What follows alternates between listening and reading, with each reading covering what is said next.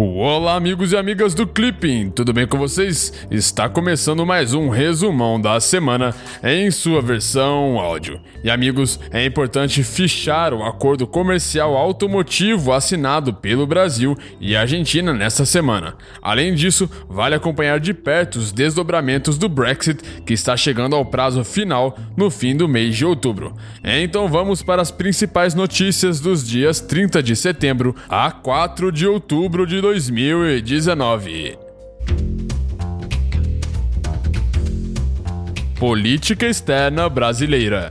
Na quinta-feira, dia 3, os representantes permanentes do Brasil e da Argentina, junto à ALAD, assinaram em Montevidéu um novo acordo comercial para o setor automotivo, denominado de 43º Protocolo Adicional ao Acordo de Complementação Econômica número 14, o ACE 14, entre Brasil e Argentina.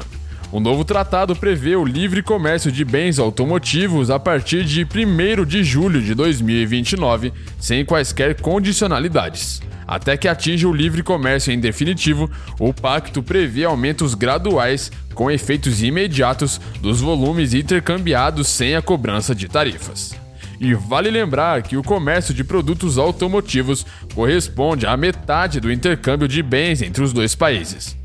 Em 2018, as exportações brasileiras desse setor para a Argentina chegaram a 7,5 bilhões de dólares. América Latina. Na segunda-feira, dia 30, o Conselho de Direitos Humanos das Nações Unidas aprovou em Genebra uma resolução sobre a situação dos direitos humanos na Venezuela, apresentada pelo Brasil, juntamente com parceiros do Grupo de Lima. A resolução cria uma missão internacional independente de averiguação de fatos com mandato amplo e robusto. E vale lembrar que, composto por 47 países, o Conselho de Direitos Humanos das Nações Unidas é responsável pelo fortalecimento da promoção e da proteção dos direitos humanos no mundo.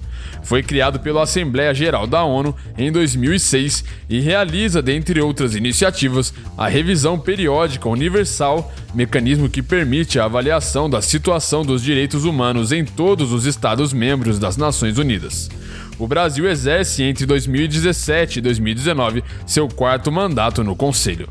Também na segunda-feira, dia 30, o presidente do Peru, Martim Vizcarra, decidiu dissolver o Congresso Unicameral do país em meio ao processo de escolha pelos parlamentares de seis dos sete integrantes do Tribunal Constitucional à Suprema Corte do país.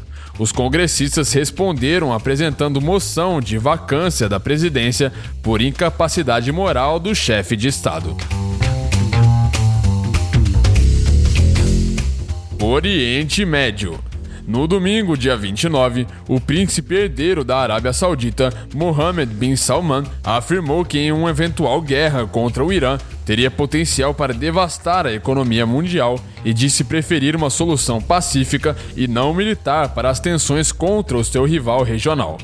Na terça-feira, dia 1, o rival eleitoral do centro do primeiro-ministro Benjamin Netanyahu cancelou uma reunião com o líder, colocando um novo obstáculo para a formação de um governo de união nacional em Israel. União Europeia. No domingo, dia 29, o primeiro-ministro britânico Boris Johnson ameaçou ignorar a lei e se retirar da União Europeia mesmo sem um acordo comercial. No início do mês, os deputados aprovaram um projeto que obriga o Premier a pedir um adiantamento do Brexit marcado para o dia 31 de outubro. Na quarta-feira, dia 2, o primeiro-ministro do Reino Unido, Boris Johnson, enviou uma oferta à União Europeia que propõe eliminar o controverso backstop ao manter a Irlanda do Norte alinhada às normas do bloco. Johnson deixou claro que se Bruxelas não se envolver com a proposta, o Reino Unido não negociará mais e sairá do bloco em 31 de outubro. Ainda na quarta-feira, dia 2, a União Europeia elogiou como um passo adiante as propostas mais recentes do primeiro-ministro britânico de desbloquear um acordo do Brexit antes da saída do Reino Unido do bloco em 31 de outubro, mas deixou claro que grandes lacunas ainda precisam ser fechadas para assegurar um acordo a tempo.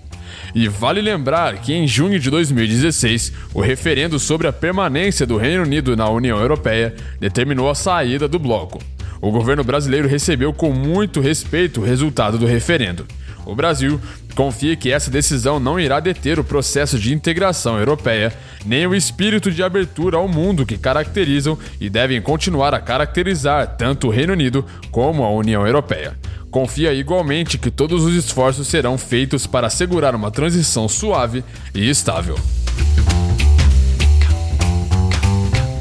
Estados Unidos na terça-feira, dia 1, uma semana após a liderança do Partido Democrata iniciar um inquérito contra o presidente Donald Trump em decorrência de um telefonema em que o presidente solicitava a seu homólogo ucraniano Volodymyr Zelensky que investigasse seu rival político Joe Biden, o The New York Times publicou que o uso da diplomacia de alto escalão a serviços dos próprios interesses políticos de Trump não foi um caso isolado.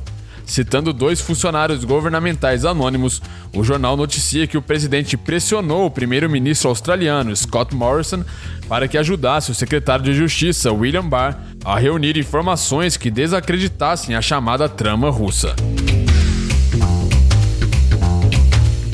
Migrações.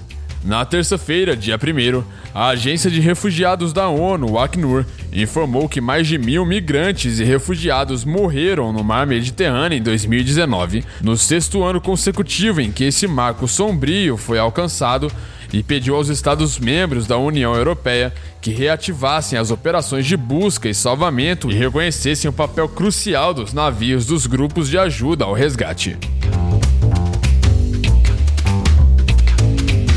Coreia do Norte. Na quarta-feira, dia 2, os governos da Coreia do Sul e do Japão anunciaram que a Coreia do Norte realizou o disparo de um míssil em sua costa oriental. O novo teste vem pouco depois dos Estados Unidos anunciarem a retomada das conversas sobre o programa nuclear norte-coreano.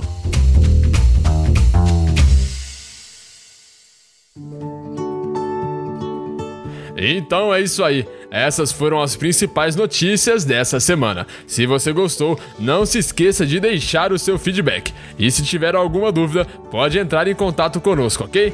Um grande abraço e te vejo na semana que vem. Tchau!